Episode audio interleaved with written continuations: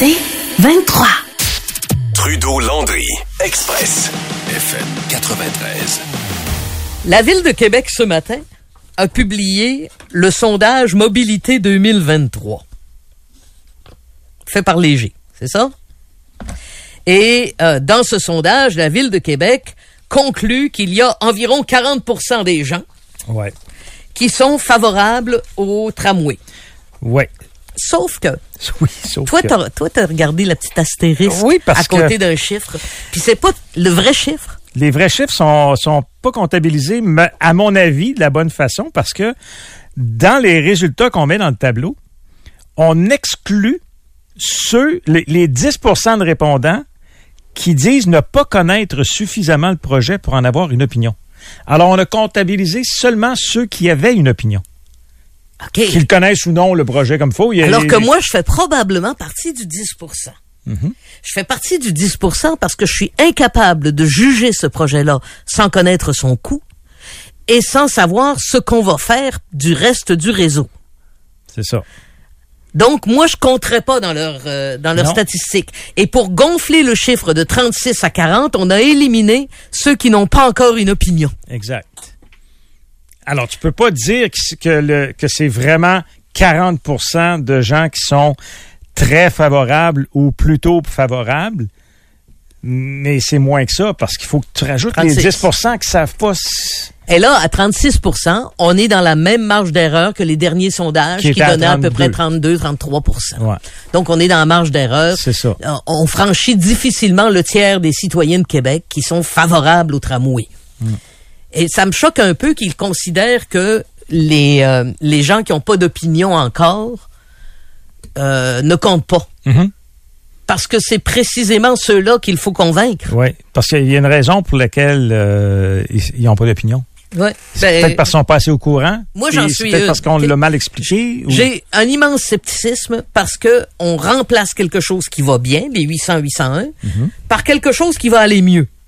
Mais Présumément. Ce qui, ce qui, ben, c'est ce qu'ils nous disent. Oui, c'est ça. Mais tout ce qui va mal, on ne fait aucun effort pour le rem- pour le, le réparer Du moins- actuellement. du moins, ils ne le disent pas. Non, non, actuellement, ils, ils font pas d'effort pour réparer ce qui va mal. Moi, je peux leur pointer 4-5 affaires qui vont mal, Hmm. puis euh, il y a pas, il y a Ouais. pas d'effort pour le réparer. Puis, ils sont pas obligés d'attendre qu'il y ait un tramway pour le réparer. Non, non. Je vais te donner un Parce que exemple. ce qui marche pas, c'est nord-sud. Je vais te donner un exemple. Il y a un arrêt d'autobus où que les étudiants de- du Cégep Garneau prennent. OK? Il n'y a pas d'abribus à cet endroit-là. Parce que c'est collé sur un terrain privé. Si tu peux faire des expropriations pour passer le tramway, tu pourrais pas faire des expropriations pour passer une, euh, un abribus que les que tes clients attendent autrement que sous la pluie battante? Ah au oui. vent? Ah oui, ça se fait. Alors, il y a plein de choses qu'ils peuvent faire. J'ai encore vu des arrêts d'autobus qui sont collés sur un coin de rue avant la lumière. Ce qui veut dire que l'autobus est en train d'attendre dans la file de voitures que la lumière devienne verte. Quand elle devient verte, l'autobus arrête à la lumière pour embarquer son monde et est redevenu rouge au moment où il redécolle. Ce qui fait en sorte que à chaque lumière, on perd 30, 40. Tout ça, c'est des trucs que la- le RTC peut réparer actuellement, peut améliorer. Et ils le font pas. On dirait qu'ils attendent la manne. Qui plus est, ils nous disent que les 800-801 vont, en les remplaçant par le, le tramway, on va pouvoir dégager des autobus qu'on va pouvoir mettre là où on en a besoin. Et ça fait trois semaines que notre ami euh, Antoine? Appelle le RTC pour dire, il est où votre plan? La réponse du RTC, c'est on est encore en train d'y travailler. C'était le 22 septembre que, que, que j'ai eu les réponses de la part du RTC, puis on m'a dit que le plan arrivait dans les prochains mois. était présentement en train de travailler sur ce plan-là. Comment est-ce que je peux juger que le, le- le- ce transport est structurant si je ne sais pas quelle structure je vais avoir après? Ah, C'est un peu tout croche. Euh, le maire est-il content, Philippe Rodrigue Como, de, son nouveau score de 40% qui est en réalité 36? Ouais, ben ça semblait être une belle journée pour le maire de Québec. Là. Il était souriant à l'arrivée du point de presse pour présenter les chiffres dont vous avez euh, mentionné les résultats. 40% des gens qui ont une bonne ou une très bonne opinion du projet, 60% qui en ont une moins bonne. 44% des répondants, des 1005, disent qu'ils ont une très mauvaise opinion du projet. Et on n'a pas calculé ceux, comme tu le mentionnais, qui, qui, qui n'ont pas encore d'opinion. Euh, Ceux-là ne sont pas dans le calcul. Ce que Ils nous dit pas Léger, calculé, ça ils veut pas dire- cal- il est pas dans le calcul. Il est pas là. Je vois pas. Non. Ah, J'ai- j'ai quatre données. Ils ont sorti. Il y a un petit astérisque et ils expliquent que ces 10 %-là, ils ont sorti du Ouais. calcul, ce qui permet de pas avoir 36 mais 40 d'appui. Ce qui n'a pas changé par rapport au dernier sondage, c'est-à-dire qu'il y en a encore des gens, une personne sur dix, qui, qui n'ont pas d'opinion. Euh, le maire, je le disais, était quand même souriant. Pour lui, ben, c'est une chose qui est confirmée, c'est qu'il a euh, il est parvenu à freiner la dégringolade. On parlait de chiffres toujours en baisse depuis des années. Euh, c'est pas la catastrophe annoncée, nous a dit euh, le maire de Québec, Bruno Marchand. Il y a des gens qui prédisaient là, que ça allait être une catastrophe, que ça allait descendre à 35, 30, 25, 20% Bon, ça n'arrive pas. On peut pas construire un projet en se disant si tout le monde n'est pas d'accord ou si on n'a pas des gens qui pour lesquels ils en, ils en bénéficient pas, qui sont pas d'accord, on fera pas. Sinon, on fera rien. On ne fera rien. Alors, moi, je pense que notre travail, c'est de mieux desservir l'ensemble de la ville. C'est ça ce qu'on travaille. Alors, je pense pas que le gouvernement va changer son idée. En fait, je suis convaincu qu'il ne changera pas son idée là-dessus. Il a l'intention de mener le projet. Maintenant, c'est le comment. Comment on le fait, quelle fréquence, avec qui on le fait, les options dont, on s'est parlé fréquemment et dont on va se reparler. C'est à ça qu'on travaille avec eux. Ça fait des mois qu'on travaille ça à la ville. Des mois, là, puis je, je vous en avais parlé cet été, puis je tiens à le dire. Ça fait des mois qu'on travaille les scénarios B. Et c'est parce que mon travail, c'est de faire en sorte qu'on recommence pas à la case départ si un consortium décidait de pas déposer ou des consortiums décidaient de pas déposer ou dépose, mais avec des prix qui sont complètement inacceptables pour nous. On va faire le projet, on va le faire à un coût raisonnable dans le contexte. Oui, ça va être plus cher que les 4 milliards, évidemment, mais on va le faire. C'est ce qui est ce qui est particulier, c'est que quand il y a des projets privés, euh, on les soumet à toutes sortes de règles, y compris qu'on exige l'acceptabilité sociale. Quand c'est un projet public, l'acceptabilité sociale n'a pas d'importance. Tu sais, l'acceptabilité sociale, c'est ce qui est bon pour Pitou doit être bon pour Minou. Ben, Allons-y sur l'acceptabilité sociale. J'ai euh, un extrait d'ailleurs sur ce sujet précis. Puis ce que dit le maire, puis ce qu'il a déjà dit souvent, là, c'est que dans des projets de réseaux structurants ailleurs dans le monde, ils, ils sondent pas les gens parce que les gens vont être toujours défavorables à ce qu'on euh, euh, dénature euh, leur ville pour y installer euh, du transport lourd. Puis après ça, bon, on finit par apprécier. Euh, ce que dit le maire, c'est que l'acceptabilité sociale, d'abord, c'est un terme que j'ai de la misère à prononcer, l'acceptabilité sociale. Euh, et deuxièmement, c'est difficile de, de, de, de mettre le doigt dessus. C'est, c'est quand le moment où c'est de l'acceptabilité sociale et c'est la bonne, puis c'est quand euh, où, où, où ça vaut vraiment euh, le chiffre qu'on, voit passer. On écoute le maire là-dessus. On ne pourra jamais dire qu'on a obtenu l'acceptabilité sociale.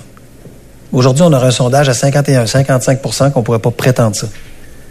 L'acceptabilité sociale, si vous pensez que c'est un chiffre à un moment, parce que vous savez qu'au tout départ, de mémoire, là, puis j'étais pas là, mais de mémoire, il y avait des sondages en haut de 50% avant l'élection. Je pense que c'est euh, autour de 2018, là, si ma mémoire est fidèle. Est-ce qu'on pourrait dire que parce qu'en 2018, puis vous me corrigerez sur les dates, hein, qu'il y avait une majorité favorable qu'on a obtenu l'acceptabilité sociale? Alors, si on prend ça comme un résultat une fois, ben, on l'a déjà obtenu, l'acceptabilité sociale. On ferme les livres. Elle est obtenue. Mais non, l'acceptabilité sociale, c'est quelque chose aussi qui bouge selon les informations que les gens obtiennent, selon les prix, selon les délais, selon la façon, selon la portée du projet. Et elle va continuer de bouger. Elle va continuer de bouger dans la construction parce qu'il y a des gens qui vont vivre certains effets de la construction. Elle va continuer de bouger parce qu'à un moment donné, quand il va être mis en, en service, oups, ça va augmenter. Et, et- et c'est et c'est cette fluctuation-là qu'on peut pas prétendre se dire, à un moment, on prend une photo et elle vaut pour l'éternité. C'est pas ça l'acceptabilité sociale. OK. Alors, dans ce cas-là, pourquoi payer des sondages, puisque ça n'a pas d'importance? Ben, c'est ça. Ah Pourquoi oui. payer des sondages? Pour savoir où il faut mettre les efforts pour euh, mieux communiquer, parce que dans les éléments du sondage aussi, on, on pose la question aux euh, résidents. Lorsque vous pensez au projet de tramway, sur quel aspect du projet aimeriez-vous avoir plus d'informations? Arrive en tête de liste les coûts. Ensuite de ça, la circulation dans les quartiers une fois que le tramway va être en place, le trajet du tramway, l'échéancier, la connexion avec les autres modes de transport, le fonctionnement et ses caractéristiques. La ville se dit qu'avec ces chiffres-là, parce que c'est par arrondissement, va être en mesure de peut-être un petit peu mieux faire de pédagogie pour expliquer. Il manque beaucoup de détails là, pour euh, aux yeux de certains là, sur le projet. Moi, je suis une utilisatrice du transport en commun. Quand je suis à Québec, je me sers très peu de ma voiture. Puis, euh, j'essaye de pas m'en servir dans les centres-villes. J'étais au Grand Théâtre hier. Moi, je voulais prendre l'autobus. Bon. Puis, euh, quand je viens travailler, je m'en viens à pied. Je repars au pire aller en autobus je suis trop fatigué. Mais, tu sais, je suis une utilisatrice du transport en commun.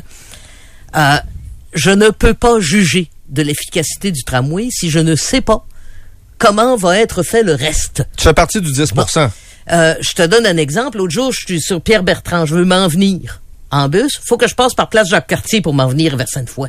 Par Saint-Roch. Bon, ça me prend 20 minutes de plus à pied qu'en autobus. Je suis revenu à pied. Mais si j'étais pas retraité, j'aurais pris mon char. Puis si t'étais pas en Non. forme? Retraité en forme, c'est ça.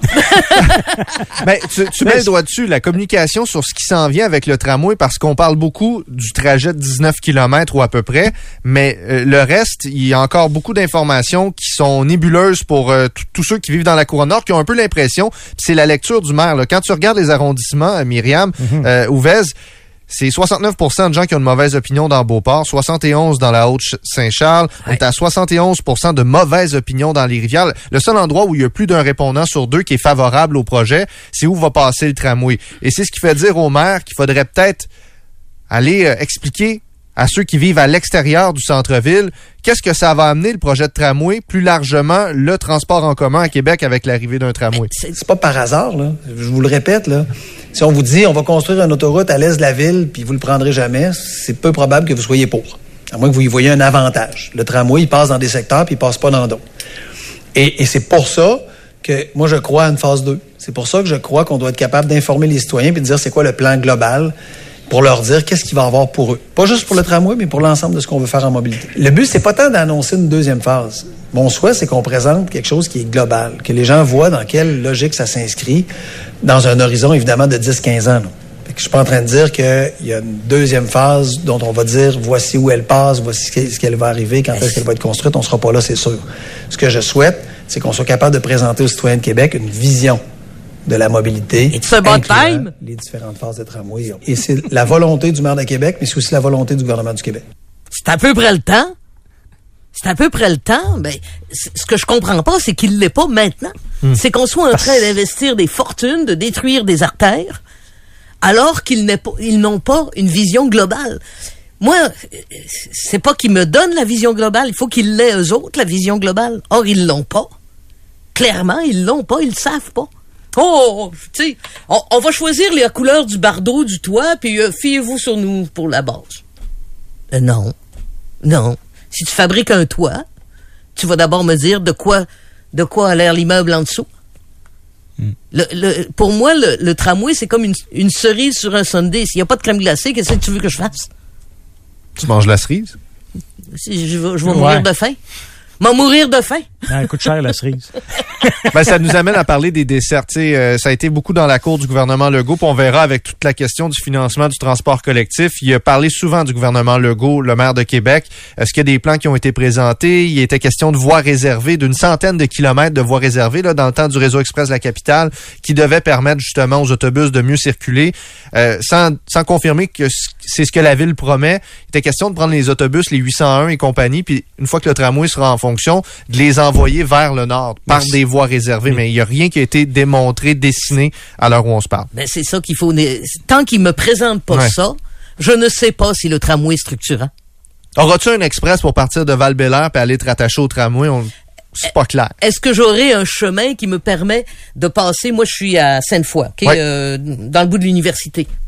Est-ce que je vais avoir un chemin qui va me permettre de me rendre à Le Bourgneuf à pied, qui est à 2 km de chez nous, alors qu'actuellement ça me prend 1h40?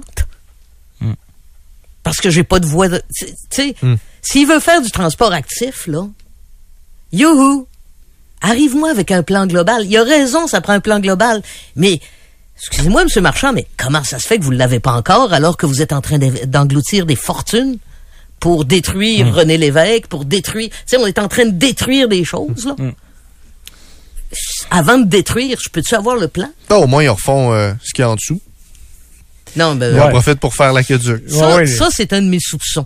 C'est que tout ce tramway, ce soit une grande arnaque pour faire payer l'entretien des, euh, des aqueducs et des égouts Ben, par l'ensemble profitent. de hein. la province. Ceux qui le refont, chaque, chaque tronçon où ils ont- on ouvre, ils en profitent pour aller retravailler en dessous. Ben oui, Ben oui, ben oui c'est mais c'est le fun Les parce qu'on fait payer ça par les autres. Il y avait un bon texte de François Bouc là-dessus sur les temps qu'à y être. Ah oui. Dans le soleil. Ouais, ouais, ouais. Mais j'ai hâte de voir aussi quand ils vont, quand on va entendre parler du prix qui sera probablement pas finale, mais qu'on aura une, une mise à jour des coûts totaux.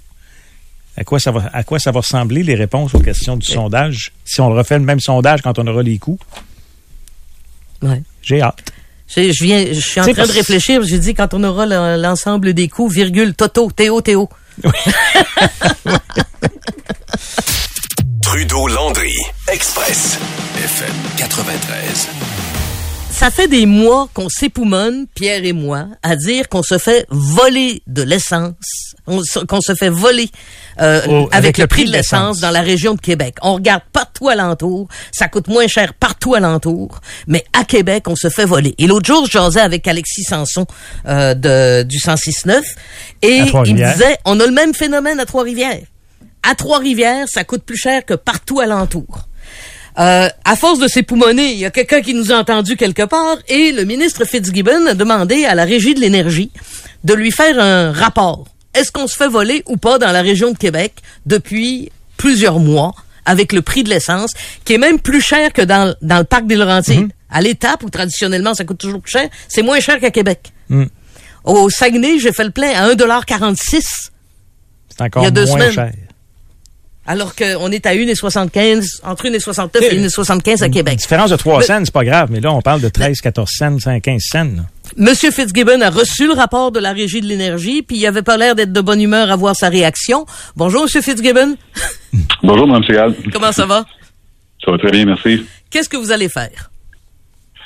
Ben, écoutez, je, je pense que vous avez bien, décrit la situation. Maintenant, il faut faire attention euh, de tirer des conclusions trop vite. Alors, ce que j'ai fait, c'est que, premièrement, j'ai convoqué les cinq euh, essenceries, hein, les gens qui, euh, qui occupent euh, 84% du marché de la capitale nationale. Je veux les rencontrer. Évidemment, je ne dirai pas je dirai pas euh, à quel prix tarifé à la pompe, mais je veux comprendre un peu la dynamique que vous avez mentionnée. où Les marges semblent avoir augmenté de façon importante depuis 2021. Deuxièmement, j'ai demandé formellement au Bureau de la concurrence, c'est l'instance fédérale qui fait les enquêtes. Il y en avait eu une, vous vous rappelez peut-être, en 2006, Oui. euh, pour quatre, quatre villes du Québec. Là, j'ai dit, faites une enquête, je veux, je veux comprendre est-ce qu'il y a, qu'il y a des, des- des malversations euh, formelles qui ont été euh, qui ont eu lieu, auquel cas on, on verra. Et euh, je vais engager un expert parce que je suis pas un expert du euh, du prix à la pompe. Là. Euh, alors, je vais engager un ou deux experts pour nous aider pour revoir est-ce que dans la loi de la loi sur le pétrole, là, euh, est-ce qu'on doit faire quelque chose au niveau de la réglementation? Je, je suis pas clair dans ma tête encore. Là. Je avant de dire n'importe quoi, je veux me faire aviser.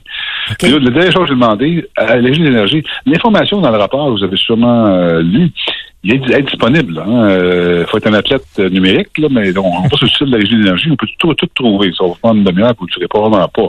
Ben, OK. Peut-être vous, mais pas moi, moi je ne le fais pas. Alors, il faut, faut trouver une façon pour que on donne l'information le plus facile possible pour les consommateurs parce que il peut y avoir une pression qui va se faire indirectement avec ça aussi. hein. Alors, moi, je pense que c'est quatre mesures là, à court terme qui vont, j'espère, euh, mettre à ma place. Dans les années 2000, on en était venu, comme consommateur, à boycotter certaines pétrolières à tour de rôle pour qu'ils se sentent obligés de, de faire quelque chose. Avez-vous l'impression que c'est le genre de, de choses qui pourrait marcher? Ben, un, un des problèmes, euh, c'est la loi de la demande et de l'offre. Ce qu'on voit à Québec, c'est qu'il y a une concentration à 84 des parts de marché des cinq euh, essenceries. Alors, dans la mesure où les cinq euh, vendent le même prix, ben là, les indépendants, il y en a moins. J'ai pas le chiffre devant moi, mais Hein? il y a beaucoup moins d'indépendants qu'il n'avait. Fait que c'est- le problème de base, c'est que si le marché est efficient, parce que l'offre et la demande, sont, enfin, l'offre est, est assez large, ben, généralement, on voit des prix qui vont être euh, contrôlables, pas, pas contrôlables, mais qui vont être plus bas. Alors, il faut voir comment comment comment comment on peut euh, s'assurer que cette concentration-là ne devienne pas euh, peut-être totale, parce que ça va être difficile. Quand vous dites que vous les avez convoqués, les cinq qui forment une espèce d'oligopole du pétrole dans notre région, est-ce que ils vont comparaître publiquement, séparément? Comment ça va se passer? Non, mais au début, je vais le faire, je vais faire en privé, parce qu'honnêtement, public, ne viendront pas. Euh, personne de public. Là. Alors, je vais le faire euh, dans mon bureau. On va commencer. Puis, je, je- en fait, je, je suis pas là pour donner, donner un bâton. là. Je suis là pour comprendre. Je- Moi, je comprends pas cette étude-là tellement bien. Donc, moi, j'aime ça faire des devoirs. Je veux comprendre. Je veux qu'ils m'expliquent comment eux voient ça. Parce que je l'ai mentionné. hein, il y a eu une hausse de du, du- du prix à la pompe, c'est une chose, parce que le prix à la pompe, c'est faire attention, il y a le transport, il y a les taxes, euh, le frais de chargement, en tout cas, tout ça. De, de- Oh oui, mais, mais- quand on regarde, quand on regarde la marge de détail, effectivement, la marge euh, en, en sous par litre pour la région de Québec euh, a augmenté de façon importante depuis 2021. Et qui prend la décision de, de, de, de fixer les prix comme ça? Est-ce que c'est en haut de l'échelle ou en bas de l'échelle? Est-ce que c'est les, les essenceries ou les détaillants? Les euh, ben, essenceries, c'est d'ailleurs c'est pas la même chose. Quand on, on parle des essenceries, là, je parle de, par exemple, de Ouais, mais je parle des, euh, des parle- compagnies pétrolières, mettons. Là. Non, mais ça, ça, tout cas, à ma connaissance, là, je suis pas expert, à ma connaissance, là, il y a un prix de chargement. Donc, on va à la raffinerie, on a un prix de X, et on va rajouter à ça des taxes.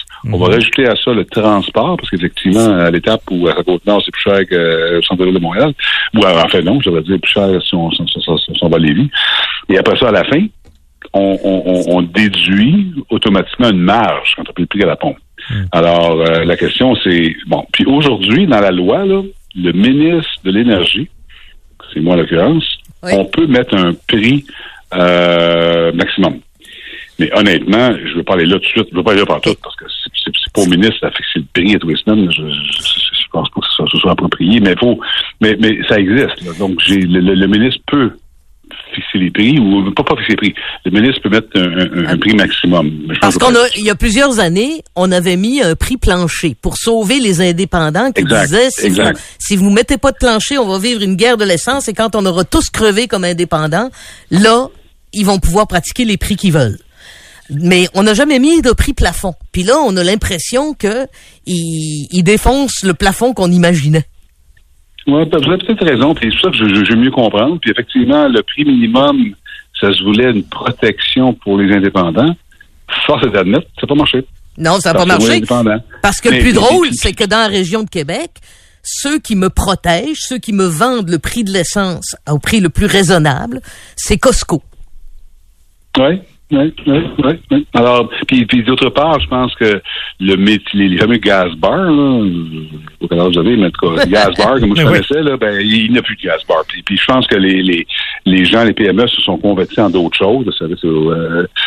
Alors, je pense que structurellement, ça va être très difficile pour les indépendants, là, sauf peut-être dans la région. Alors, conséquemment, il faut accepter que qu'il y a une plus grande concentration. Donc, il faut juste s'assurer, là, des mesures, on, on va regarder ce qui se passe, s'assurer qu'il y a une certaine compétition. parce qu'il y en a quand même cinq. Il n'y en a pas un, il y en a cinq. Quand il y en a un, quand il y a un monopole, c'est sûr que ça marche pas. Quand il y a un monopole, Tu sais, c'est- Mais tu sais, actuellement, Costco dans la région me vend l'essence 20 cents de moins que la moyenne des autres. Il y a quelque Ouais. chose. Ouais. À, pour- à Québec même. Si je sors de Québec, je vais à Saint-Lambert-de-Lauzon, il y a un prix raisonnable. Euh, mais mais il y a quelque chose qui se passe chez nous qui est pas normal, effectivement. Alors qu'on est à côté de la raffinerie. Je, suis d'accord avec vous. Puis, euh, si j'avais la réponse sur le téléphone, mais je l'ai pas, mais je, vais- je, vais- je vais OK. Donc, vous allez les rencontrer. Quel délai vous vous donnez pour rencontrer les cinq détaillants, les Ben, cinq euh, essenceries? Ben, le plus vite possible, évidemment, là, je sais pas qui va venir, là, parce que c'est pas, simple, là, mais euh, le, le ministère chez nous a commencé déjà à faire des appels. Alors moi, aussitôt qu'ils sont, sont disponibles, je vais me rendre disponible. C'est un sujet important. Je suis en plus à Québec, je suis à Québec euh, souvent. Il n'y aura pas, il pas, avoir d'enjeu logistique. On va probablement vous achaler, savoir pi, pi, pi, pi, pi, c'est fait. mais mon, mon dossier politique euh, des communications va, va, va, va, on va s'assurer d'avoir une certaine réduction de compte parce qu'il y a beaucoup de choses Le- qui vont se passer. Le bureau de la concurrence il a été démontré avec euh, les, les, les- notamment la, collusion dans le prix du pain que il manque un petit peu de dedans le bureau de la concurrence à Ottawa. Êtes-vous tenté de créer un bureau de la concurrence à Québec? Écoutez, je suis pas là pendant tout, là, mais euh, j'ai parlé à M. Champagne, euh, avec lui, un très bon rapport, et euh, effectivement, lui, il arrive de voir, je sais pas quand puis comment, mais faut donner plus de dents au bureau de la concurrence. Mais quand même, si je regarde en 2006, j'ai parlé à un expert qui était qui était partie prenante de ce qui s'est passé en 2006, mais je ne me rappelais pas. Puis euh, c'était, Ouais. c'était, c'était efficace ce qu'on fait le bureau de la concurrence. Oui, sauf que dedans, sauf mais- qu'au bout du compte, il y a eu deux deux condamnations et le reste s'est évaporé dans l'équivalent de l'arrêt de Jordan pour euh, ce genre de, de, de démarche. Ouais, ouais, je sais. Mais, mais on, on va commencer par ça. Au moins, il existe, là. Puis, c'est sûr que si on, si on conclurait que c'est pas efficace, ben là, si tu le fais des consommateurs, protection du consommateur, il faudrait y réfléchir. Mais euh, à ce moment-ci, je suis pas là, là. Je me dis, profitons de ce qui existe. Puis, si ce qui existe marche pas, ben là, c'est sûr qu'il va regarder d'autres choses. un de vos prédécesseurs, Claude Béchard, qui est défunt maintenant, euh, avait, avait un projet d'obliger les pétrolières à déposer des avis quand ils voulaient augmenter le prix pour le justifier. Est-ce que vous jonglez avec ça, vous aussi? Je suis pas allé là. Je suis pas allé là parce que tu faut, faut voir aussi le poids relatif du Québec. Puis tu sais, j'ai beaucoup de monde qui m'ont dit ça. Puis euh, les partis d'opposition, on devrait forcer les pétrolières. Voilà, d'une manière, il faut accepter le jeu de l'offre de demande, encore une fois. Alors le Québec, euh, important assez pour les pétrolières qui vont nous écouter?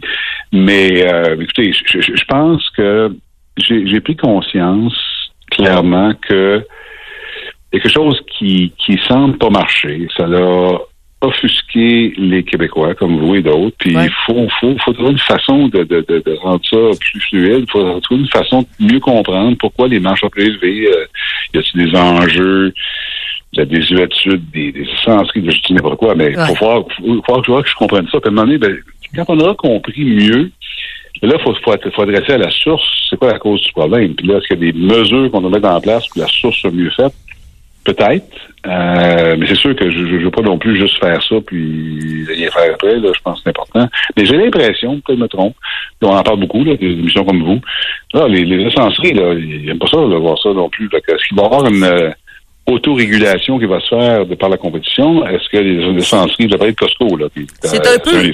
C'est un peu ce que j'espérais, moi, que en vous voyant vous mêler du dossier, ils se disent, wow, ça me tente comme pas que Fitzgibbon ça Ouais. vienne me fixer des lois, Ouais. donc je vais baisser mes prix. Puis quand il sera distrait de nouveau, je vais réaugmenter. Ouais, peut-être, mais écoutez, vous avez raison, mais en même temps, je pense que je l'ai dit publiquement que techniquement, je peux mettre un plafond pour euh, le prix à la pompe. Mais honnêtement, je pense pas que c'est le rôle du gouvernement de faire ça. Mais bon, j'ai non, mais on a un prix plancher. Moi, c'est donnez-leur un créneau, là. Je sais pas. Ouais. Le collier, mais en même temps, en même temps, c'est, c'est, c'est, c'est- moi, je pense qu'un des problèmes, c'est que si je mets un prix pla- plafond, qu'est-ce qui peut arriver? Tout le monde va aller au plafond. Ouais, ça, c'est l'autre danger. C'est... Pour ça que ça va être fait à l'époque. euh, je pense que les, les- les gens avant moi étaient plus intelligents que moi. Là. Ils ont dit, ben là, on met le plafond. euh, on met où le plafond? Mais ce qui est intriguant actuellement, c'est pourquoi personne à part Costco essaye d'être au plancher? Pourquoi ils essayent pas, tu sais, de, ça, ça se ferait de dire, regarde, mon voisin vend à 1,69, j'ai encore 15 cents de marge de profit, euh, je vais baisser à 1,68 ou 1,67. C'est, c'est le tout le monde en même temps au même tarif qui est, qui est toujours très choquant. Ouais, mais, mais en même temps, est-ce que, pour les pour Costco, le, le, le profit de l'essence est important? Je n'ai pas réponse, mais je vais présumer que c'est non. Donc, euh, donc, euh, il attire les gens pour aller magasiner, acheter la crevette. Ben, c'est ça, parce qu'il faut que tu sois membre. Ouais. Les crevettes aussi sont chères chez Costco. Merci beaucoup, M. Fitzgibbon. On se fie Oui, sur oui. vous pour les, euh, les pousser euh, dans, dans ce que je pense. Là. Euh, m- monsieur, euh, monsieur Fitzgibbon, j'ai des félicitations à vous faire. Vous êtes ministre d'économie et vous êtes économe. On vous a vu euh, au début de l'émission Infoman hier avec une vieille tasse de Daniel McCann. Vous, vous- vous faites du récu- de la récupération au Parlement?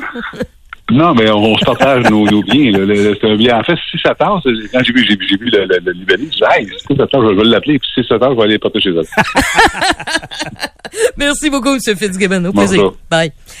Euh, Pierre Fitzgibbon est ministre, entre autres, de l'Énergie, et il a l'air d'avoir pris en main le, le problème du prix de l'essence à Québec. Et il semble que ce soit le même phénomène à Trois-Rivières, là, où un oligopole semble avoir décidé que la marge du détaillant à Québec devait être de 5-10 cents de plus que partout ailleurs au Québec. Ce qui fait en sorte que on paye 1,75 ici, pendant que c'est 1,48 au Saguenay. Il y a 4 cents de différence. Là, au Saguenay, ils ont un- un- une, taxe- une surtaxe sur le- Une, sous-taxe. C'est-à-dire qu'ils ont un crédit de 4 cents et demi pour régions éloignées. OK. Donc, normalement, s'ils vendent à 1,48, nous autres, on devrait payer 1,53, 1,52. Or, on paye 1,75. À Montréal aussi, il devrait y avoir une différence. Montréal devrait payer plus cher que nous. Il paye moins cher que nous.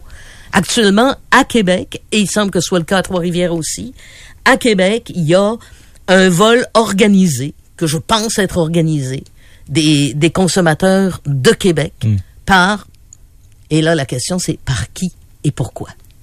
Ouais, j'ai- bien aimé les, les réponses de M. Fitzgibbon, mais en même temps, je me demande c'est quoi son pouvoir là-dessus? Comme il dit lui-même, c'est l'offre et la demande. Ouais. Puis quelque part, je me dis, la demande, elle ira plus en montant avec l'arrivée des voitures électriques. Alors, Ouais, mais- généralement, j'ai mes vieux principes, je n'étais pas fort en économie, là, mais mes vieux principes disent quand la, quand la demande baisse, d'habitude, les prix baissent. Mais j'a- j'achète j'achète ton argument. La question, c'est pourquoi c'est différent chez nous Mm. que à Saint-Lambert de Lauzon, euh, un dans Port-Neuf, euh, dans Charles. Pourquoi c'est différent à Québec Mm. que partout ailleurs? Moi, je j'ai pas de problème à payer le prix de l'essence, un prix standard. Mais là, il y a quelque chose qui est pas standard dans Parce les prix qui se pratiquent chez nous. C'est-tu parce que Québec est un plus gros marché que Saguenay, que Trois-Rivières, que Côte-Nord? Même Trois-Rivières, ils ont, ils ont ce problème-là aussi, mais, tu sais, puis il y a plus de demandes. Donc, on peut bien dire que M. Fitzgibbon s'est réveillé un peu tard parce que ça fait plus d'un an que Ben oui. le manège dure. Ça, là. oui. Mais sauf que Jonathan Julien, qui est le ministre régional de la région de Québec, il y a quelques semaines, il savait même pas qu'on payait l'essence trop cher. Hmm. Fait que comment veux-tu que le gars qui est ministre de l'Énergie s'en occupe? Si le gars qui s'occupe de la région le sait même pas? Hmm. Tu sais, rouler en limousine, ça a aussi des inconvénients. ben, c'est pas eux autres qui vont faire le plein, hein? Non, c'est pas eux autres qui font le plein. Puis je pense qu'ils regardent même pas les, les prix qui sont affichés dans les poteaux. Non. Ils sortent la carte par la fenêtre, puis ils disent au gars de s'arranger avec ça. Trudeau, Landry, Express, FM 93. Pour le drame qui est en train de se dérouler dans le Maine où euh, il y a eu euh, un carnage épouvantable commis par un, un gars qui était euh, entraîné euh, au, au militaire. C'était un moniteur de tir Mm. dans, dans Dans la l'armée. réserve. Euh, si bien que là, on, on le traque, on le cherche partout. Les dernières nouvelles qu'on en a, c'est qu'ils ont trouvé son cellulaire et ce qui semble être une note de suicide proche d'une rivière. Mm. Et là, ils ont commencé à draguer la rivière en, je le dirais de même, là, en espérant Ouais. que le À- corps à du, recherche. du salaud soit quelque part dans le fond de la rivière. Ouais. Mais euh, en attendant, les gens restent euh, cloîtrés chez eux, euh, confinés, euh, inquiets. Ben oui, parce, que le gars, il est si- entraîné aux, aux techniques militaires. Oh, S'il décide de se cacher, il peut se cacher longtemps. Exact. Plus, Puis de il y a de la 40 place. plus de 48 heures, là. Isolé, Euh, ben, c'est mer- c'est mercredi, barricadé. mercredi soir, je pense, quand c'est arrivé. Ouais, plus de 48 heures, c'est ça. C'est incroyable. là. Ouais. Mm. Le stress que tu dois vivre. Ouais. Mais rappelez-vous, vous rappelez-vous les deux euh, les deux frères qui avaient fait un attentat au À marathon Boston- de. Boston. Ils avaient fini par repérer un des deux grâce à des caméras infrarouges par hélicoptère. Les caméras thermiques. euh, c'est ça, des camé- euh, j'ai- Caméras thermiques, C'est pas ça, c'est pas la je pense pas que ce soit la même chose. Oh, je suis pas sûr, mais je pense pas. Je viens de pocher mon cours de, de physique. Technique. Phy- physique et chimie, c'était Ouais. pas ma force, OK? OK. On a ça en commun. on l'avait trouvé dans, une, dans un il bateau. l'avait trouvé caché dans un bateau entreposé dans la cour Ah arrière d'un. Ouais. Mais c'était par des, des caméras Ouais. thermiques qu'ils avaient repéré qu'il y avait quelqu'un là. Et il était vivant. Alors que si celui qu'on cherche dans le Maine s'est enlevé la vie, à un moment donné, le corps arrête de dégager de la chaleur. Ben oui, ben oui. Donc, Surtout on s'il pas s'est jeté dans on une pourra pas rivière. le trouver en plus. Ouais. Puis on, on s'entend-tu que dans le Maine, euh, il y a de la place pour se cacher dans le bois? Il y en a-tu du bois? Si vous êtes déjà allé dans le Maine, vous le savez. C'est d'ailleurs un des motifs pour lesquels il y a très peu de règles sur les armes à feu dans le Maine. On a été surpris parce qu'on on pense que le- la Nouvelle-Angleterre est plus réglementée puis que les cowboys sont quelque part en Arizona puis au Texas, mais c'est pas vrai. C'est qu'il y a beaucoup, beaucoup de chasseurs dans le Maine. Beaucoup de gens qui ne veulent pas qu'on restreigne leurs droits ou qu'on commence à les emmerder à remplir des papiers à tout bout de champ. Ouais, mais il y a une différence entre des armes de chasse puis des armes d'assaut. OK? Tu sais, oui, je comprends euh, euh, en partie, mais même en n'étant pas américain, je comprends en partie la nécessité, le besoin, le désir d'a- d'avoir une arme chez toi pour te protéger, mais pas une arme d'assaut. T'as pas besoin d'une arme d'assaut. Non, Euh, je suis, je suis d'accord avec toi là, mais euh, mêlons-nous de ce qui nous regarde. Oui. OK? Mais au Cana- Et, et c'est nous autres, on a des règles. Moi, je- moi personnellement, je suis hostile au registre de- des armes à feu. Je suis très euh, partisane. Par contre, qu'on exige une formation pour avoir le droit de manipuler des armes à feu et qu'on ne la donne pas trop rapidement Mhm. et qu'on ne donne pas les documents trop vite. Que ça puisse pas être « Oh, on me tente d'avoir une arme à feu, puis pouf, pouf, de- deux jours plus tard, tu l'as. là. Ouais. Bon. Donc, moi, je pense que le contrôle des, des permis d'armes à feu qu'on a est suffisant. On n'a pas besoin d'aller beaucoup plus loin. Le registre des armes à feu n'a pas vraiment baissé quoi que ce soit comme, euh, Mm. comme agression au Québec. Là. Ouais. Mais bon, il y a quelqu'un qui me rassure. la caméra fonction- euh, f- thermique fonctionnerait selon lui par, par infrarouge. Donc, Bravo, donc on on, avait raison tous les deux. Mais j'aime ça. Moi, j'ostine Bon, pas, on- j'ai raison. On, Bon. apprend, on apprend plein de, sortes de, plein de sortes de choses avec nos auditeurs. Merci. Dans les fusillades comme ça, j'ai l'impression qu'on croit naïvement au Québec, au Canada, que ça va changer. À chaque fusillade, j'ai l'impression que c'est pire que l'autre d'avant. Ah, ils vont changer, ils vont changer la réglementation sur les armes, sur les armes automatiques, semi-automatiques. Ouais. Crime, après Sandy Hook, si tu changes pas ta réglementation, ça des changera jamais. mais il y a des principes.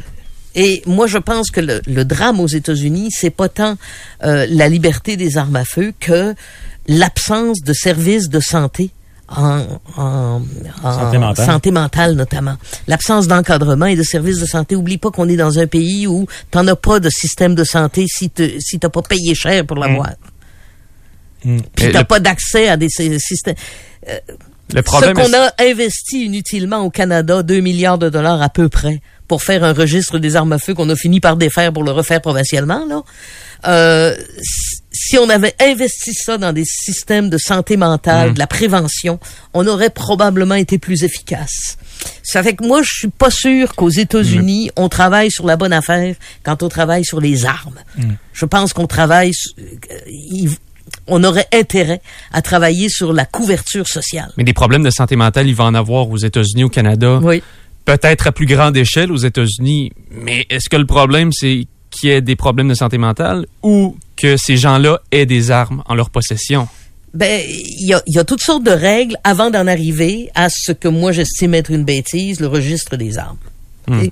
Euh, Il y a toutes sortes de règles que tu peux implanter, mais ça les regarde et ils sont très très jaloux de leur liberté. Ils ont comme théorie Ah oui. que si tu veux un pays qui fonctionne, il faut que ce soit pas seulement les bandits et le gouvernement qui soient armés. Il faut que les good guys le soient aussi. D'ailleurs, parmi les, les morts, il y en a deux qui se sont garochés sur l'agresseur. Oui. Deux qui ont essayé de le désarmer. Puis ça n'a pas fonctionné. Ouais. Par contre, il y a une chose qu'ils font aux États-Unis que tu aimes bien, qu'on fait pas ici au Québec. Euh, au Canada, peut-être un peu plus du côté anglais. Mhm. Les points de presse de la police. Ah! Quand il y a des grosses opérations, ils sont toujours à TV, eux autres. Gardez-les aller. Puis c'est le chef de police, c'est le shérif, c'est euh, le gouverneur, c'est les, les, les dirigeants sont devant les caméras et répondent aux questions. Et le principe, c'est qu'ils te disent un maximum de choses. Ah, c'est pas un porte-parole? Tandis, que nous autres, non. Non? Tandis Ah. que nous autres, ils envoient des porte-paroles. Les chefs de police sont toujours cachés. Peut-être moins à Montréal. Monsieur Dagger, il a l'air d'être un peu plus proactif. Là.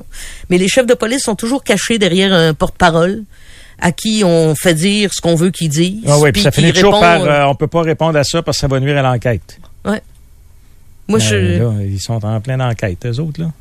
C'est ça. Ils sont Ils toujours sont en pleine enquête, ils sont, ils sont devant la TV, ils donnent des informations, ils répondent aux questions, euh, puis ils en, ils en disent un maximum. Mm.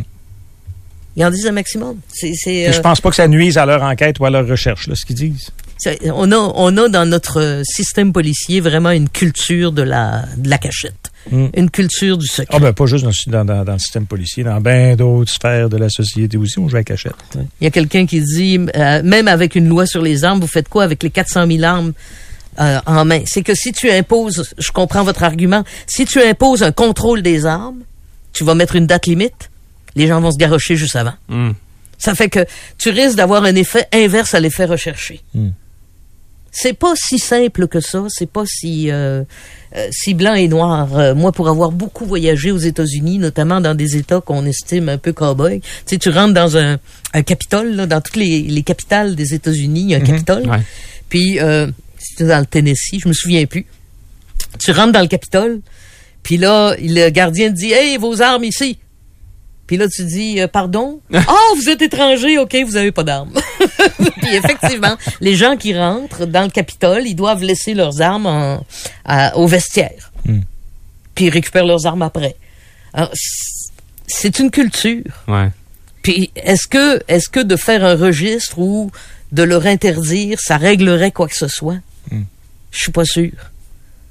Tu risques de créer l'effet inverse. Ils vont plus s'armer parce qu'il y a une loi qui risque de s'en venir. Mm. Fait que euh, c'est toujours facile de régler ce qui se passe ailleurs. Ah si ben on oui. réglait ce qu'on a chez nous, hein? Oui, parce qu'on a quelques-unes des choses à régler ici. Trudeau Landry, Express, FM 93.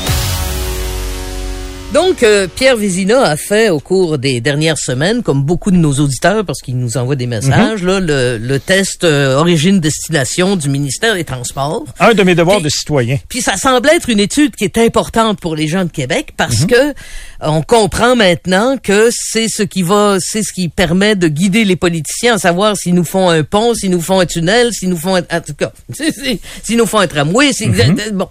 Fait que on voudrait bien qu'ils soient conscients de jusqu'à quel point on roule.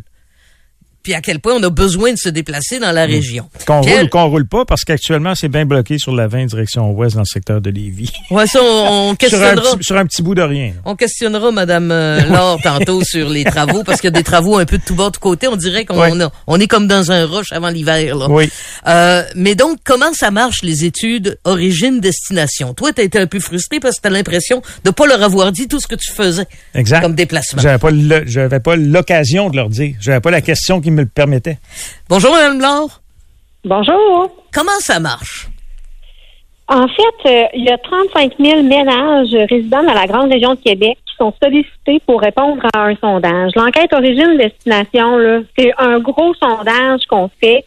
Euh, la dernière fois qu'on l'a fait, c'était en 2017 et là, on le fait en 2023 pour connaître les habitudes de déplacement euh, des usagers de la route et des citoyens là, de manière générale. OK, mais là, Pierre, il dit, moi, j'ai des déplacements que j'ai pas pu raconter dans leur questionnaire. Ben c'est parce que en- dans le fond vous recevez un questionnaire, euh, soit euh, que quelqu'un que quelqu'un qui vous appelle ou encore par la poste. Euh, vous pouvez le remplir en ligne aussi. En fait là c'est euh, au moment où vous, on vous le demande que vous devez donner vos habitudes de déplacement. Mais c'est pas toutes les personnes qui ont la même journée, à la même heure, la même date. Là. Dans le fond, on fait l'échantillonnage entre le mois de septembre et le mois de décembre. J'avais entendu l'autre fois là, que le 6 octobre, euh, monsieur s'était pas déplacé assez à son Ouais. Il, se- il aurait préféré que ce soit une autre journée, mais c'est pas tout le monde le 6 octobre. En fait, quand vous ouvrez le questionnaire, ça vous donne une date aléatoire dans les trois jours précédant la date à laquelle vous remplissez le questionnaire. Et puis, c'est à ce moment-là qu'on prend le portrait de votre situation. Ouais, on mais c'est pas, mais c'est pas un portrait réaliste. Si je me suis déplacé cinq, quatre jours sur les cinq de la semaine, puis vous me demandez la journée où je me suis pas déplacé, ça reflète pas la réalité, ma réalité? Ben oui, ça reflète la réalité parce que cette journée-là, vous vous êtes pas déplacé. Ouais, mais les quatre Ouais, mais autres les jours- quatre autres au jours où je me suis déplacé, vous l'avez pas comptabilisé. Ben peut-être, mais moi je l'ai fait le 24 octobre. J'ai marqué tous mes déplacements, mais si je l'avais fait le 25, j'aurais pas pu rien écrire. OK, mais euh, c'est c'est parce que vous dites qu'on veut faire le portrait des habitudes de déplacement. Oui. Or, une des choses, c'est que Pierre a des habitudes de couverture de travail là à différents endroits. Puis lui, il peut, il a pas pu remplir de questions pour indiquer qu'il va à différents endroits pour travailler. Et pas juste à la station ici. Euh, Non, je comprends, mais vous devez le faire pour la journée qui vous est attribuée. Si à ce moment-là, vous n'êtes pas déplacé, ben cette journée-là, vous ne vous êtes pas déplacé, vous ne pouvez pas l'inventer. Ouais, mais c'est pas ça. un sondage. Mais C'est vous- un- vous- comme ça que ça fonctionne, un sondage. Ouais, mais vous cherchez à connaître les habitudes. Pas de la journée, Des- des pas une journée 35 000 précise. Mon, ménages mon qu'on habitude, c'est quatre jours sur cinq, je me déplace. Vous tombez sur la journée, je me déplace pas. C'est pas Ben, une c'est habitude, ça, ma journée. vous Mais non, mais- ouvert le, ben non, mais si vous aviez ouvert le questionnaire trois jours avant, ça aurait été autre chose. Mais là, vous m'auriez pas appelé pour me dire, ben là, je me suis déplacée, mais peut-être pas assez. Dans le fond, c'est un portrait de la situation de 35 000 ménages résidant dans la, dans la grande région de Québec. On vous attribue une journée, on vous demande, cette journée-là, ça a été quoi vos habitudes de déplacement? Si vous en avez pas fait, vous indiquez que vous avez rien fait.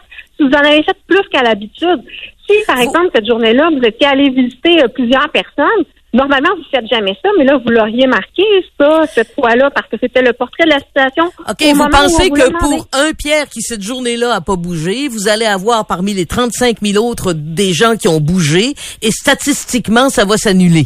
C'est ça? Ben, peut-être pas, parce que peut-être que le vendredi, c'est une journée où les gens se déplacent moins.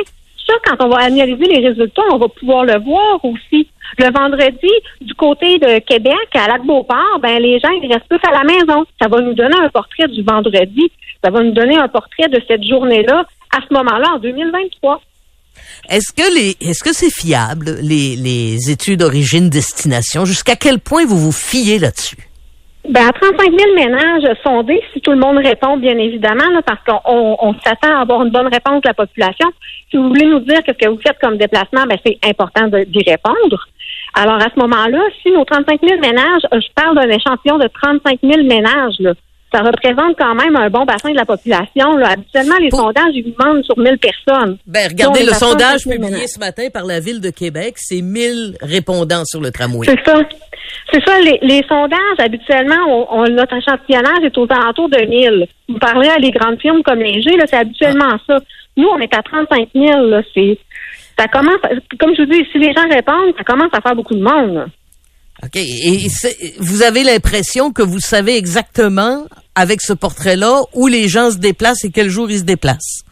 Ben oui, parce que dans le fond, on fait des sondages euh, pour tous les jours de semaine, euh, de septembre à décembre. Fait qu'on a quand même une longue période de temps. Puis c'est c'est pas toutes les personnes qui sont euh, qui sont demandées pour la même journée. Dans le fond, nous, on, on procède en lot. On a une quarantaine de lots différents, si on veut. Alors, on envoie là par la poste ou encore on fait des appels téléphoniques à différentes journées. Donc, ça nous représente un quatre mois là, de déplacement de cinq jours par semaine pour 35 000 ménages. Pierre, il y avait 4-5 questions. Pourquoi est-ce Euh, que ben, en- pourquoi ça prend un an et demi à compiler ça? Ben, c'est parce que 35 000 ménages, madame, puis en fait, ça prend un an et demi à partir du temps qu'on a reçu l'ensemble des données, c'est-à-dire décembre, donc on commence en janvier, puis analyser tout ça, là, c'est vraiment long, puis en fait, c'est pas juste de recueillir les données, c'est que, admettons, comme je vous disais, ben, le 6 octobre, le vendredi, quelles sont les habitudes des gens de tel ou tel endroit? faut sectionner par, par euh, région, là, si on veut, là, dans tout le grand Québec métro. Puis ensuite de ça, faut extraire euh, euh, nos tendances, puis notre analyse. là. C'est quelque chose qui demande quand même beaucoup de temps. Là. Est-ce que vous vous demandez des choses sur le temps de déplacement? Parce que euh, quelqu'un qui est sur la route 20 aujourd'hui, euh, 20 ouest, ce que je comprends, c'est qu'il va faire un kilomètre en un quart d'heure. Là. ben, en fait, ils vous demandent à quelle heure vous êtes parti, puis à quelle heure vous êtes arrivé. OK? Puis de quel endroit à quel endroit vous êtes parti. Fait que oui, euh, automatiquement, ça génère un temps de déplacement. OK. Donc, vous, pouvez- vous allez théoriquement pouvoir repérer les endroits où le, le temps de déplacement est plus lent. Oui, ça va nous donner toutes les informations nécessaires à la prise de décision, puis ça, ça en fait partie. Puis vous êtes vous êtes sûr que vous avez la bonne méthode? Ben, euh, c'est un sondage, que c'est une méthode qui, qui se, se, se, se vaut, là, je veux dire, c'est, c'est des trucs euh, scientifiques, là, ces affaires-là, là, je veux dire, c'est pas, c'est pas, ça part pas de rien, ça part pas de nulle part, là. on sait les sondages, ça prend un échantillonnage euh, représentatif, euh, puis euh, il y a des questions qui sont liées à ce qu'on veut avoir comme résultat. Euh, donc oui, c'est fiable. En fait, c'est un sondage qu'on effectue depuis déjà quelques fois et puis ça nous donne quand même un bon portrait de la situation des déplacements dans la grande région de Québec. Ouais, c'est- ça vous donne un Et portrait. au-delà, par- hein? Et au-delà, parce que j'ai des villes comme euh, Beaumont, on parle de Saint-Vallier, Saint-Apollinaire, c'est tous des gens qui font partie euh, de, de, de- du bassin, dans le fond, là, d'échantillonnage. Saint-Henri, euh, l'île d'Orléans aussi en fait partie. Donc, on- c'est vraiment là, la grande région de Québec de manière très étendue. Et vous avez pas l'impression que en ne demandant pas quelles sont les habitudes de, de déplacement, vous, vous en échappez? Ben non, mais c'est ce qu'on fait. Ben non, parce ça, que le Pierre, Non, on lui a pas demandé, on lui a demandé, échantillonnage.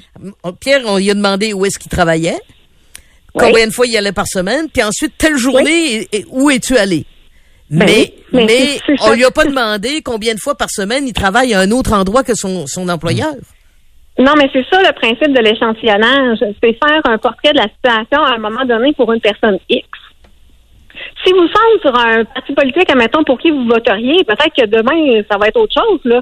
Mais au moment où vous avez rempli le sondage, c'était ça. C'est comme ça que ça fonctionne. C'est un principe Ouais. même de base du- du- des Mais sondages. C'est parce que j'ai de la misère à comprendre que vous, que vous allez connaître mes habitudes en me demandant juste une journée. Ben oui, mais c'est cette journée-là qu'on vous a ciblé, monsieur, mais l'autre à côté, mais ça va être probablement le 5, puis l'autre après, ben c'était probablement le 10. C'est à ce moment-là qu'on constitue notre Donc- échantillonnage. Je peux pas vous demander sur toute l'année à quels endroits vous allez. Ça devient non pertinent parce que, dans le fond, je vais avoir vos déplacements à vous et non le mouvement de la population. C'est ça, on veut pas les habitudes de transport de Pierre Vézina. C'est la population en général, je pense. Exactement, c'est pourquoi comprends. 35 000 ménages sont, sont sondés de septembre à décembre. Il y a 42 municipalités là, qui sont euh, qui sont euh, qui font faire partie de l'échantillonnage, si on veut. Mais je le réitère et je le rappelle, si on veut s'assurer d'une euh, d'une fiabilité, si on veut, de résultats, mais ça prend une bonne réponse là, de la part des 35 000 ménages qui seront, euh, qui seront contactés prochainement ou qui l'ont déjà été, bien entendu. Euh, Il y a des gens qui disent, moi, j'arrive, je, pars très tôt le matin pour être sûr de pas être poigné dans le trafic, et donc mon temps de déplacement est court. Mais en réalité, si je partais à l'heure où j'en ai besoin, mon temps de déplacement serait, serait très long. Euh, comment je fais pour que dans votre sondage, vous teniez compte du fait que moi, je perds une demi-heure pour ne pas être poigné dans le trafic? Oui, mais c'est ça l'idée, c'est de prendre la, ce que la personne fait. Elle, elle a juste à partir plus tard. Tu sais, je, je, je comprends pas comment ça. Je, tente de vous l'expliquer. Je, Ouais. comprends pas. C'est qu'un échantillonnage, c'est un portrait de la situation au moment où vous le faites. Si cette personne-là part une demi-heure plus bonne heure qu'elle devrait, mais elle part quand même une demi-heure plus bonne heure qu'elle devrait, c'est ça la réalité. En fait, en fait, je fait. je vous résumer. Les gens ont l'impression de ne pas avoir un réseau routier à la hauteur de leurs attentes. Et ils veulent pas qu'on utilise des statistiques qu'ils vous donnent pour travailler contre eux.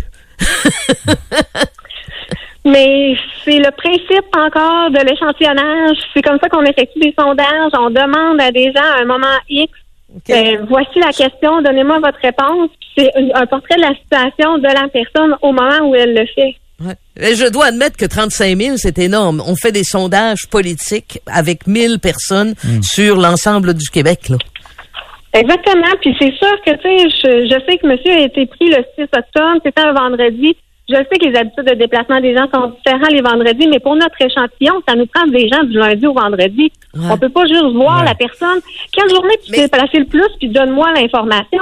Ça, ça devient un sondage complètement biaisé, là. Je reviens avec le, le, le temps de compilation. Si ça vous prend un an et demi à compiler, au moment où vous rendez votre décision, au moment où les politiciens se fient sur vos chiffres pour prendre des décisions, c'est déjà passé date.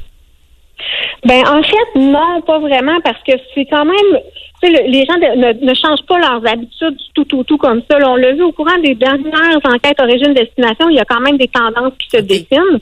Ça nous sert à ça quand même. Là. Puis Ok. tu sais, les données 2023 sont pas désuètes en 2025. Il y a quelques variations, puis ça, on le, on le considère là, quand on fait l'analyse des résultats. Mais bien évidemment, euh, il va falloir le refaire au courant des prochaines années parce que c'est certain que d'ici peut-être un, un 5 ans ou un 8 ans, il va y avoir des modifications très importantes. Euh, Il y a quelqu'un qui m'écrit arrêtez les sondages, regardez sur les routes, c'est bien clair. Parlons des routes, Madame Laure. la route être 20, facile, je pense. la route 20 Ouest est encore jamais au moment où on Oui. se parle. Ça achève-tu les maudits travaux? Oui, mais en fait, on termine euh, aux alentours du 1er décembre là, pour la phase euh, numéro 1. Euh, mais comme je l'ai dit euh, cette semaine à quelques reprises, en fait, la congestion n'est pas nécessairement causée par nos travaux parce qu'on s'entend, on avait deux voies disponibles dans cette direction-là et on a encore deux voies. On n'a pas retranché de voies. Euh, c'est certain que bon, euh, on ralentit un peu là, parce qu'on a baissé la vitesse à 80 km/h, puis ça peut euh, avoir certains impacts sur la fluidité, mais c'est vraiment la quantité de gens là qui se déplacent là, dans ce secteur-là qui font en sorte que c'est congestionné là, quasiment du matin au soir. Puis ce qu'on voit le matin à l'heure de pointe, est-ce que c'est en raison de la voie retranchée sur le pont de Québec? Parce que c'est des, c'est des bouchons monstres, là. On est des ponts jusqu'à jusqu'à Président Kennedy. Personnellement, j'ai jamais vu ça. Est-ce que c'est en raison des ponts? oui, effectivement. Euh, c'est c'est un tout. Là. On a des travaux sur Guillaume Couture. Les gens se sont probablement rabattus sur la 20. On a une voie de retranchée sur le pont de Québec. Les gens se sont probablement rabattus sur le pont Pierre-Laporte. Alors, c'est sûr que les, les, les déplacements ont été modifiés. là. Les gens ont modifié leurs itinéraires pour peut-être éviter certains euh, travaux là, dans le secteur, notamment euh, de la tête des ponts euh, de Québec et Pierre-Laporte. Mais écoutez, c'est... Parce qu'on a eu les travaux du pont Rizy, on a eu des travaux sur le pont Pierre-Laporte, puis là, là, on est sur le pont de Québec. Coudon, y a-tu un bout à ça, là? Où on va avoir Ben, en fait- le nombre de voies qu'on est censé avoir?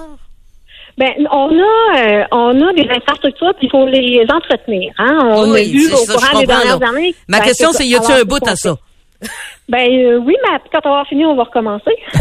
Il y en aura d'autres. Donc, ça nous prend des, des voies supplémentaires parce qu'on aura toujours des voies occupées pour les, entretenir. Ben en fait là, c'est ça. Il y a des voies qui sont en entretien là. Je, je veux passer le message aussi là, en fin de semaine, en fermeture de la 175 là. Euh, dans les deux directions, mais au nord du pont de Québec, le détour se fera par local. Alors, c'est certain qu'il y aura de la congestion Euh, dans le secteur. Là, Là, C'est vous, vous, utilisez les 5h30. chiffres, mais la 175 C'est au nord du pont ça? de Québec, c'est quoi? C'est quand tu sors du pont de Québec, là, En tu vas direction nord? l'avenue des hôtels. OK. Nord et sud, les deux. Ah oui, OK. Les deux, oui, parce qu'on creuse une tranchée.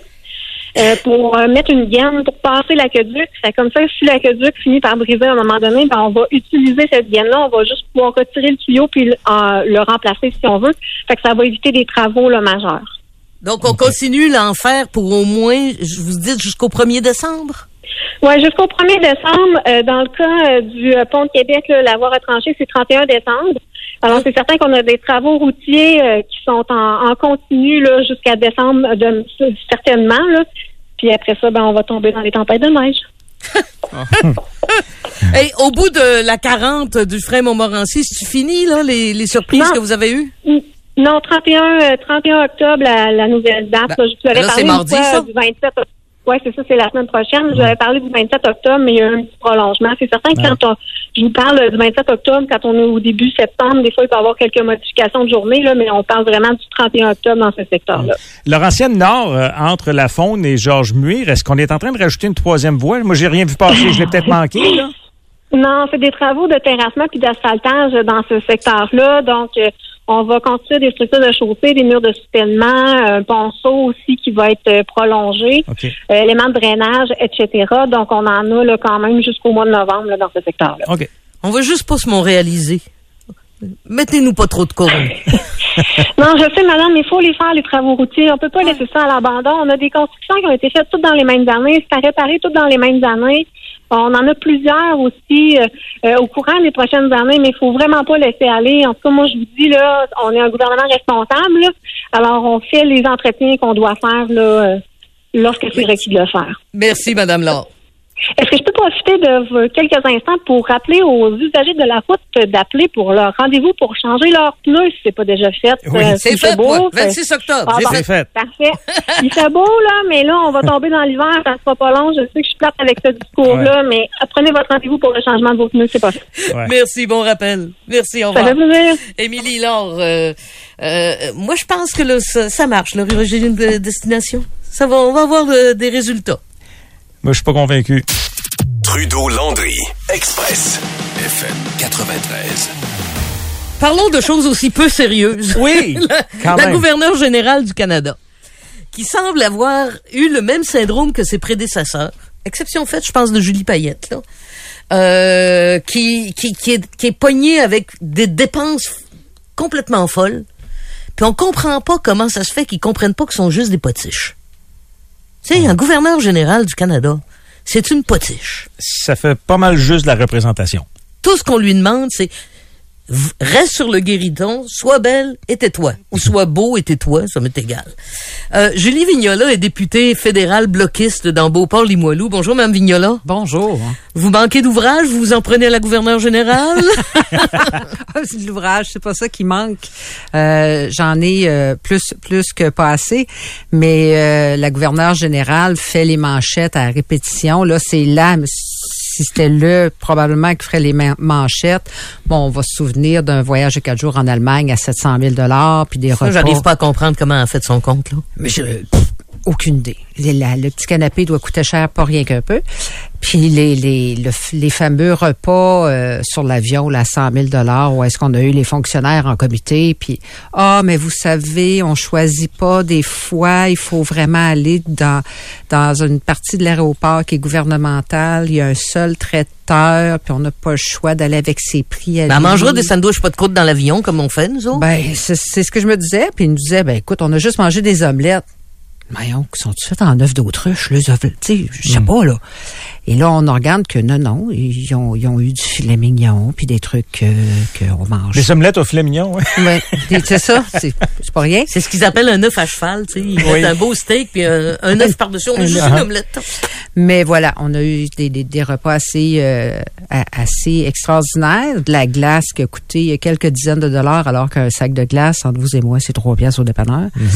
Euh, Mettons 5 piastres bien mal pris. Ouais, 5 piastres bien mal pris. Tu sais, euh, des tranches de citron, de mémoire, 200 piastres de tranches de citron. Et Seigneur, Il y en a du citron là-dedans. ils étaient combien? Euh, il était 47 de mémoire sur l'avion, incluant les membres de l'équipage. Puis là, eux autres, ce qu'ils me disent, ce qu'ils nous disaient en plus pour ce, repas-là en particulier, ces repas-là, c'est qu'ils commandaient toujours en double pour que chacun ait le choix qu'il veut. Donc, ils ont jeté la moitié des repas. Et voilà. Là, maintenant, ils font un, un 20 pour, au lieu de, de, de, de 50, de 50 là, de plus, là, de- de- d'un Ouais. double, ben, ils font un 20, ils font attention. C'est comme, ben, choisis ton repas avant, puis prends ce qu'il y a dans la... Tu sais, mais ça... Me semble. Mais qu'est-ce qui leur prend quand ils atteignent cette fonction-là? On dirait depuis Michael Jean, je pense, puis même à ça. Ah, même avant, oui, Renata oui. Schoen, c'était pas, de- tu sais. Renata lui, euh, il avait des problèmes d'arthrite, puis il s'en allait soigner en, en Arizona avec les avions du gouvernement. C'est ça, là. Peu importe le gouverneur général, que ce soit un homme ou une femme, ça n'a aucun lien avec euh, le genre de la personne. On se ramasse, bon an, mal avec des dépenses de 60 à 70 millions de dollars, là, incluant... 70 millions de dollars. Oui, 70 millions de dollars, bon Tout ce qu'on lui demande, c'est de faire la potiche puis d'attendre que Justin Trudeau aille le rencontrer pour lui dire on s'en va en élection. C'est à peu, et de, de, de mettre sa signature sur les projets de loi qui sont euh, qui sont adoptés par les deux chambres. Ouais, mais c'est au rythme où ça s'adopte, euh, disons qu'il n'y a pas de l'ouvrage à temps plein, là. Non, non, puis il y a toujours d'autres solutions pour remplacer ce, ce- ce- cette fonction-là. là. Le, le juge en chef est très capable de, de, de le faire. Là. Mais comment ça se fait? Il y a, quelqu'un qui leur dit de virer fou, de virer folle quand ils arrivent à ce poste-là? Il y a quelqu'un qui, les, qui leur explique pas leur job comme du monde, là? Je ne sais pas c'est quoi leur entraînement. Je sais, je- en bon en bon franglais, là, leur tra- leur training. J'ai aucune idée qu'est-ce qui se passe au moment où ils mettent le pied dans cette fonction-là. Euh, quand on a parlé aux fonctionnaires, les fonctionnaires étaient outrés quand tu sais, écoutez, Madame Vignola, c'est quand même la représentante du roi. Oui, mais c'est quand Ben même ouais. pas le roi, là. Ouais, c'est ça.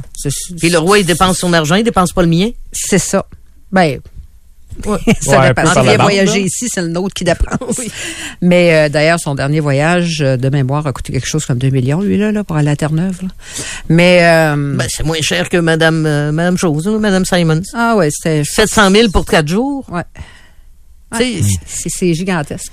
Est-ce que au gouvernement, il y a quelqu'un est au-dessus de l'État, hein, elle? Elle- Ah oui, oui. C'est est à la tête de l'État. C'est la chef de l'État. Personne ne peut lui dire, hey. Mais est-ce qu'il y a moyen d'y couper les vifs? De lui dire, regarde, tu vas avoir 500 000 par année pour l'ensemble de tes œuvres. On a essayé. On a essayé en comité, parce que le comité euh, des opérations gouvernementales et des prévisions budgétaires, c'est le comité euh, où on peut réduire des budgets. Alors, on avait passé euh, une motion, ma collègue, la, collègue conservatrice Kelly Block, avec mon accord, a passé une, euh, une motion pour réduire, c'était symboliquement, mais ça faisait référence à certaines dépenses, de réduire le- le- le- les attributions de 140 000 C'est pas gigantesque. 140 000? C'est, rien, là. Sur C'était 60 vraiment- millions? Ouais, c'est ça. C'était vraiment symbolique et en lien avec des dépenses qu'elle avait à faites. 500 000, garde 200 000 Ben- pour vivre, puis 300 000 pour ta secrétaire puis ton, ton bureau. Ça. ça. a besoin d'un, ça a besoin d'un bureau de 8 pieds par 10, là. Ça n'a pas besoin de... Ben, c'est puis ça n'a pas passé. Les, les- libéraux et le NPD ont refusé cette motion-là, puis c'était pas. On Ah, le- NPD aussi. dans un budget là. Le NPD aussi a refusé. Oui. Le NPD Socio-Solidarité, là, ils ont refusé ça. C'est bien étrange. Il y a co- il y, a combien de monde autour de, du ou de la gouverneure générale? C'est quoi son personnel? Bonne question, parce que le bureau, il y a le bureau de la secrétaire générale, il y a des gens du protocole qui sont attachés à- à cette femme-là. Euh, dans un voyage, ils vont être sept ou huit avec elle, incluant le photographe. Euh, mais le nombre exact, franchement, je le sais pas. Y a-tu l'aspect sécurité qui coûte euh, énormément cher depuis Oui. le 11 septembre euh, 2001? Mais un peu, là. Oui, oui, parce que Ah, la- la- mais, mais, chaque- là, mais dans le sens où on en met trop, Ouais. peut-être, là? ben, C'est chaque sûr qu'on voyage, en met trop. C'est le que- seul point sur lequel Julie Payette avait raison. Elle a ben trop de sécurité Ben oui. autour d'elle. Puis tu sais, chaque voyage qu'elle fait, avant qu'elle, elle mette le pied à quelque part, il y a une équipe du protocole qui va vérifier tout ça et il y a une équipe du, du- de la sécurité qui va vérifier que tout est correct. Mais d'abord, il n'y a jamais eu d'attaque contre un gouverneur général au Canada. Non. Que je non. sache, Puis- il n'y a même pas eu de tentative d'attaque. Non. OK? Non, non. Il y a pas. Deuxièmement, même s'il y en avait une puis qu'elle mourrait, là, le Canada serait pas déstabilisé. Non, non. Puis, à- tu sais, à part nous- pour nous autres au Québec, euh, à part Julie Payette puis euh, Michael Jean, tu fais défiler le gouverneur général sur Grande Allée, il n'y a personne qui reconnaît ça, là? Non. Non. Non, non. Puis, euh, c'est. Si tu veux attirer l'attention, t'entoures d'une équipe de sécurité visible. C'est le meilleur moyen. Tandis que si tu veux être incognito, traîne-toi un, peut-être deux qui vérifient toute la patente autour. Là. Mais moi, je pense que, règle générale, on exagère sur la sécurité autour de nos élus. Je, je pense que, règle générale, on exagère. Il y a le, le dernier qui s'est fait attaquer sérieusement, c'est Jean Chrétien, puis il a étouffé lui-même le- l'éleveur de, la, de la c'est mort. ça? Bill Hein? Bill Clenette, oui, il s'est Ouais. occupé de l'étouffer lui-même. Ah. Tu sais? Puis, euh, tu sais, personnellement, bon, moi, je n'ai pas de garde du corps. Ça va. Et mon fils a de l'air d'être le mien. Mon garde du corps fait 6 pieds 5. Fait que quand il est à côté de moi, j'ai de l'air d'en avoir un. Mais euh, jamais, jamais, jamais, peu importe où est-ce que je, je suis allée, même des gens qui, qui m'abordaient de façon peut-être un peu agressive, un peu reine, on discute tranquillement, puis tout se calme. Il n'y a jamais personne qui a essayé de, me- de me puncher ou... Quand les gens sentent qu'on les traite avec respect, puis qu'on qu'on les prend pas de haut, ils n'ont pas tendance à vouloir nous sauter dessus. Ben, c'est normal. C'est Moi, je vois ça sur les réseaux sociaux, là, les, les problèmes que beaucoup de gens ont d'agressivité. De, euh, quand quelqu'un devient un peu agressif, je le contacte en message privé, puis on jase. Voilà. Puis, pouf, ça se règle seul, parce que quand, ça. quand t'es de un à un, il y en a plus de spectacle. Il y a aucun de nous deux qui se donne un spectacle. Puis souvent, les gens réagissent à quelque chose pour lequel on n'est même pas impliqué. Ouais. Moi, en, en- en période électorale, les messages que j'ai reçus de euh, grosses vaches inutiles et autres colibets tout à fait mignons et, et souvent liés à l'agriculture ou au proxénétisme, là, euh, j'allais voir les gens en privé, je leur parlais calmement. Ils me disaient, ben c'est parce que ton, les- si ton chef a dit une phrase sortie de 30 autres, mais une phrase qui a mis le feu aux poudres, puis je sais que toi, tu es accessible. Je sais que toi, tu vas répondre. Ouais, mais l'insulte est jamais une bonne façon Ben d'aborder une conversation. Ben non, hein. mais ça finit habituellement par des excuses, puis ça vient de fait. Il y a un auditeur qui me rappelle, il y a eu quand même l'histoire de Pauline Marois au Spectrum, mais ça, Oui. c'est au provincial. Ouais. Oui, Ça, c'est au provincial.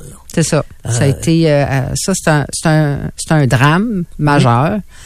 Euh, on, on a été, on, dans le malheur, on a été chanceux là, Mm. mais euh, il y a quand même eu euh, malheur là, là. Ouais. Euh, pour revenir à la gouverneure générale. Oui, Vous avez donc essayé de réduire minimalement son budget. Ça n'a pas fonctionné. Ah. Euh, vous, vous avez beau dénoncer des dépenses somptuaires. Visiblement, ça dérange pas Justin Trudeau que ça, ça, ça, ça passe par les portes et les fenêtres. des Justin, des Pierre Poilievre là, OK. l'un comme l'autre. Ah euh, oui, Pierre-Paul Poilievre est pas de votre bord là-dedans. Ben, les conservateurs, euh, les conservateurs, quand je leur parle, ils trouvent effarant les dépenses, mais sont complètement fermés à l'idée de mettre fin à la domination britannique sur le Canada. Oh oui, mais ça, c'est- ça sont je les comprends, mais il pourrait très bien dire le budget de la gouverneure générale sera de 500 000 piastres. Puis ils viennent d'économiser euh, 59 millions point c'est ça. C'est ça.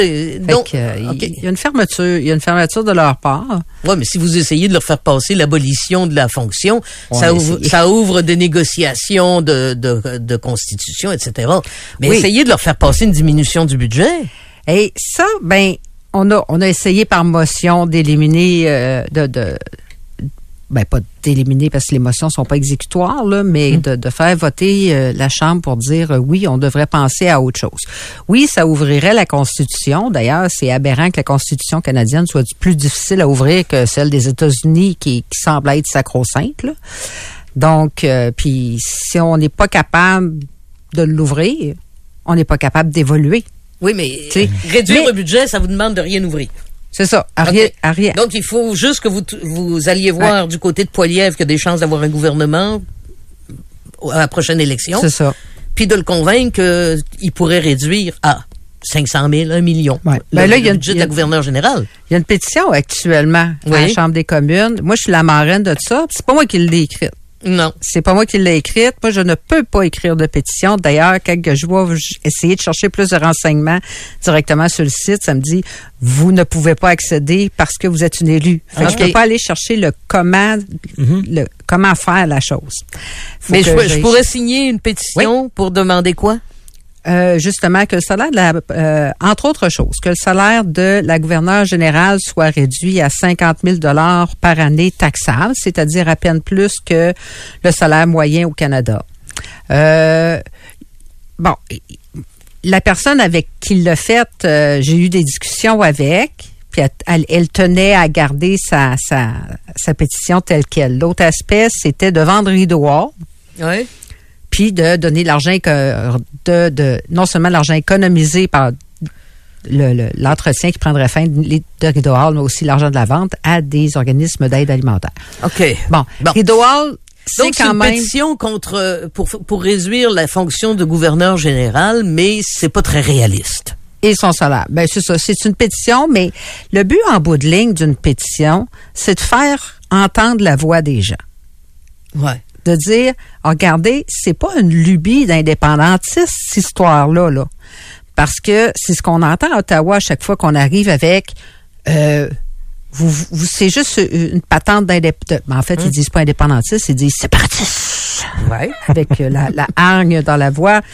Mais et là, quand on leur dit oui, mais 56% des Canadiens sont d'accord et le Québec ne représente que 22% du Canada et de ce 22 soit, tu sais, 70% de ce 22-là sont d'accord. Fait que sur le 56 du Canada, il y en a à peu près 18 qui viennent du Québec. Le reste, ça vient de partout ailleurs. Puis ils sont tous d'accord qu'il faut réduire les dépenses, voire abolir le poste. Mais ça, ils l'écoutent pas. Mais 56% démocratiquement parlant, entre vous et moi, je pense que c'est la majorité. Ouais. Il me semble que ça ressemble à Il me semble que les, me semble que les conservateurs auraient quelque chose de sympathique, là. Dire, regarde, on va réduire le budget à un million. Point la ligne. Ça. Puis euh, on, on défait pas l'institution, on respecte le, la, la constitution, etc. On- mais on t'engage comme potiche, essaye donc d'être une potiche qui nous coûte pas plus qu'un million.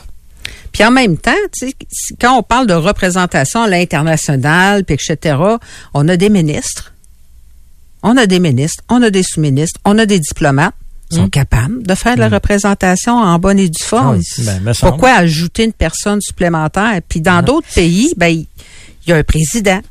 Si on choisit de pas aller là, ben c'est sûr parce qu'il faudrait ouvrir la Constitution sacro-sainte Constitution. Ouais. Mais si on décide de pas aller là, il y a plein d'autres fonctions qui peuvent permettre de faire exactement la même, même chose, qui est de la représentation diplomatique. depuis tantôt, j'ai 59 millions qui me roulent dans la tête. Hey, c'est terrible, hein? Et qu'on pourrait faire des affaires. Et qu'on Hey, pourrait faire. c'est fou. Puis j'ai de la misère à comprendre qu'un élu ne soit pas d'accord pour ça. Parce Ben- que, parce que j'ai rien contre Mme Simons, à Non, part, à part qu'elle parle pas ma langue. C'est pas la personne comme telle. Bon. En, en Non, plus, non. elle parle pas notre langue, Mais mais, ça, c'est pas la personne. Oublions ça, j'ai rien contre Ah ouais. elle, mais tout ce qu'on lui demande, c'est de servir de, de, de, de signer une loi de temps en Mm-hmm. temps, puis de déclencher les élections quand Justin vient la voir. Donner des médailles. Même à ça. Ah, pour ça. Même à ça. On pourrait Ça avoir peut être donné chose. C'est par- pas l'utilité. Ben oui. Ben, ben. Ils ont juste à m'appeler, des fois, Même Jean-René disponible. Duforme a une, puis... bon. Mais c'est puis vous l'avez dit, c'est étonnant qu'un élu, quelqu'un qui que la population a choisi, dise euh, non, euh, on a vraiment besoin d'un poste nommé non élu. Pas nous la, la, pétition 3900 signatures à venir jusqu'ici, votre Non, ben, c'est pétition. bien. En quelques jours. Ouais. Moi, je la trouve pas vargeuse. C'est quand même pas. On peut... Moi, je Attendez. m'attendais à plus que ça. Je n'ai eu plus que ça quand je demandais qu'on reste à l'heure avancée toute l'année. Moi, on a jusqu'à quand pour la signer? Le 23 novembre. Le OK. 23 Ah, OK, encore un mois, là. je vais essayer Oui, de la partager. Je- ça se partage-tu sur ma page Facebook? Ça va tout de suite bloquer, là? Ouais, sinon, vous faites une, une recherche sur Google, là, pétition au gouverneur général, Ouais. puis vous allez tomber euh, peut-être sur un texte du Journal de Montréal, puis il y a le lien là-dedans, avec des avec quelques chiffres sur, euh, Même sur en- Mme en- Simon. Même en m'écrivant, euh, je peux envoyer le, le lien. Le lien? j'ai une dizaine de milliers de personnes. Vous avez le droit? Ça, oui. J'ai une dizaine de milliers de personnes qui m'ont écrit dans les derniers mois, juste de partout au Canada, justement sur ce sujet-là. Fait que je vais reprendre les courriels. Mhm.